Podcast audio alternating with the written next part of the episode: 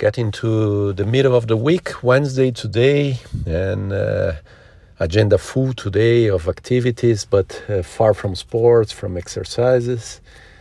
And um, I was thinking about uh, even despite of despite of the fact that uh, things like the triathlon training, there's highs and lows uh, across the time. So months ago, I was with super high activity of triathlon training, and today almost nothing.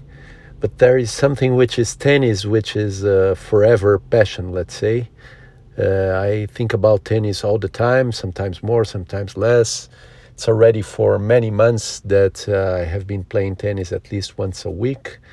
And uh, it's something that I ever think, and that's why I'm thinking about taking care of my shoulder because uh, always I want to play more, and this is the case at this time.